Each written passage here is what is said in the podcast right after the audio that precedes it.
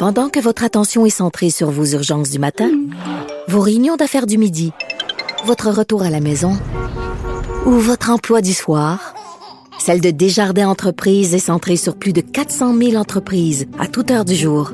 Grâce à notre connaissance des secteurs d'activité et à notre accompagnement spécialisé, nous aidons les entrepreneurs à relever chaque défi pour qu'ils puissent rester centrés sur ce qui compte, le développement de leur entreprise.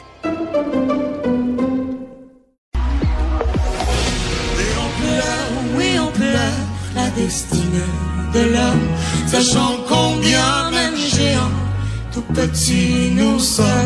Et on pleure, oui on pleure la destinée de l'homme, sachant combien... Anaïs, Et Vincent, t'as vécu de belles émotions en la hier. Ben comme toujours, hein, moi les dimanches, c'est les émotions dans le tapis. Je ne suis pas la seule avec tout ce qu'on nous propose de bon à la télévision. Puis je voulais te faire entendre ce matin justement le, duo de JFT, ben duo et duel évidemment de l'FT Noulaya, les deux qui sont dans l'équipe de Mario Pelcha. Donc les deux reprenaient tel un seul homme de Pierre Lapointe. Et mention spéciale, j'ouvre une parenthèse, les Vincent, aux Français. Les coachs cette année choisissent majoritairement des artistes de la francophonie et je leur lève mon chapeau. Hier, c'était du français qu'on entendait et ça fait tellement bien parce qu'on redécouvre des chansons de nos artistes ou on découvre certaines de nos chansons, parenthèse fermée. Donc, euh, vraiment, un magnifique duel et ce que j'aime, on en parle d'ailleurs ce matin dans le Journal de Montréal, au-delà de- du, du duel que l'on voit à la télévision, il y a quelques secondes à peine, évidemment, de, euh, du moment où les, les, candidats sont avec leur coach, mais on montre à quel point c'est important pour ces candidats de passer un avant-midi, de passer des heures avec leur coach. Et justement, Jeff T. Phillips, qui lui-même vient d'une famille euh, de, musiciens, d'artistes, disait d'avoir passé du temps euh, tête à tête avec Mario Pelcha m'a permis vraiment de, de comprendre la chanson, d'aller puiser dans des émotions euh, où je ne me serais pas nécessairement permis d'aller. Donc, l'importance des coachs dans la voix, parce que oui, on les voit, mais évidemment, ce ne sont pas ceux qu'on met en lumière nécessairement, mais on peut vraiment, euh, c'est incroyable comment ils réussissent à faire sortir les candidats de leur zone de confort. Donc, hier, Mario Pelcha a décidé de poursuivre l'aventure avec Jeff T, mais vraiment, c'était un des duels et euh, de, de la soirée. Et j'ai pas le choix de te parler de Sortez-moi d'ici hier. T'as-tu euh, réussi à retenir euh, ton souper? ben, C'était un peu dégueulasse. C'est un petit peu dégueulasse, tu dis. Le- OK, le, le, la, la portion des testicules, du testicule de bœuf, donc Dino Clavet hier, c'est celui qui a quitté l'aventure après 24 heures. Donc, il y a eu le gala de la jungle et celui-ci a retiré son casque de bulles remplies de, de bestioles. Et le moment, puis moi, j'aime aussi voir sur les médias sociaux, souvent les gens, je te dis, réagissent. Certains vont filmer leur téléviseur pour montrer un moment qui les fait rire. Et c'est ça, c'est lorsque, entre autres, avec euh, Marianne Saint-Gelais, ils ont dû manger un testicule de bœuf.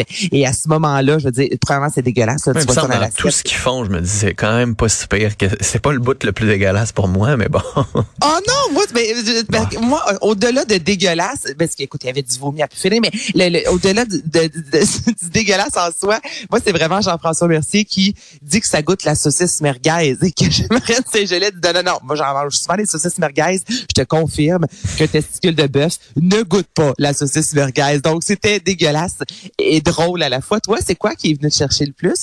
Pour, ceux là, qui déjeunent présentement, on le va juste casque à bébite, là. Mais c'est, c'est, Ah, ouais. Ou Ouais, manger ou la chenille, peut-être.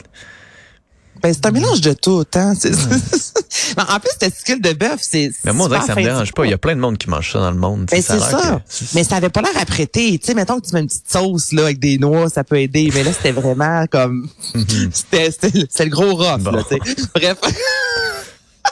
Belle soirée télé, c'est ça que je veux dire au final. Bon, beaucoup d'émotions, mais différentes selon ce que tu regardes. Et voilà, exactement. Euh, Il y avait finalement Chris Rock qui est remonté sur scène pour un spécial en direct sur euh, Netflix et est revenu sur euh, Will Smith. Ben là, tout le monde s'attendait. euh, Il l'a fait annoncer justement que c'est la première fois officiellement qu'il allait prendre la parole, euh, revenir sur cette fameuse gifle-là survenue aux Oscars il y a un an de ça. Donc tout d'abord, il a dit avoir été victime, oui, d'un acte de violence, sans pour autant être euh, une victime, disant vous me verrez jamais pleurer aller à Oprah. J'ai bonne trop aimé euh, Men in Black, le film évidemment de Will Smith. Et par la suite, elle dit que c'était un combat qui était pas équitable, disant que Will Smith, ben, il est beaucoup plus grand, beaucoup plus musclé. Puis dit Will Smith, vous voyez tout le temps en, torse dans ses films. Tu sais, moi, vous me verrez jamais faire ça. Donc, disant déjà que c'est ça, c'était inéquitable en termes de, de, de, force. Et là, par la suite, est allé, je te dirais, un peu plus d'une façon méchante en parlant notamment d'infidélité avec Will Smith et sa femme, les deux qui avaient réglé ça à la télévision, disant que c'est donc bien étrange pour ce couple-là. Et finalement, le moment, c'est vraiment passif-agressif. Il raconte que les gens lui ont demandé, mais pourquoi t'as pas répondu au moment où il est monté sur scène et qu'il t'a frappé? Je te ferai la traduction par la suite, mais on écoute en français. C'est d'un, c'est du bonbon. On écoute ça. How come you didn't do nothing back that night? Cause I got parents. That's why. Cause I was raised.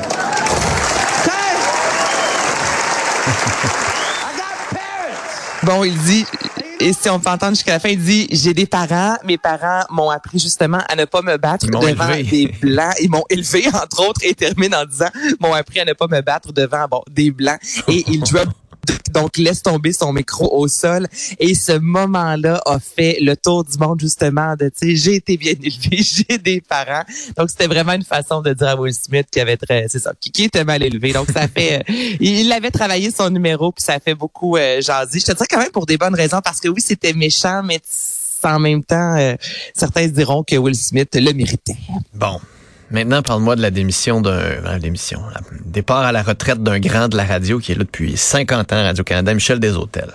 Exactement. Donc, lui qui a annoncé qu'elle allait prendre sa retraite euh, au mois de juin prochain, soit le 18 juin précisément. Et comme tu l'as mentionné, il y a un demi-siècle de carrière. Et justement, ce que dit, c'est que quitter la maison, il fait référence évidemment à la maison de Radio-Canada qui a été la sienne depuis 50 ans, dit que ça lui donne un coup de blues, mais en même temps, tu regardes derrière ce qui s'est passé depuis 50 ans, puis il dit, je suis choyé d'avoir travaillé avec les plus grands, d'avoir côtoyé des gens avec tant de talent. Donc, c'est sûr que depuis hier, c'est incroyable la dose d'amour qu'il reçoit sur les médias sociaux. Donc, des Hôtels, qui est un animateur adoré, journaliste chevronné et auteur. C'est important de le mentionner aussi, lui qui a écrit trois livres avec euh, soit les trois temps d'une paix, dis-je bien, les romans Smiley ou encore la semaine prochaine, Je veux mourir. Donc 18 juin prochain, ce sera la dernière fois que nous allons entendre sa voix à la maison, comme il l'a dit. Bon, puis un des, en fait, le dernier membre fondateur du groupe, Leonard Skinner, est décédé.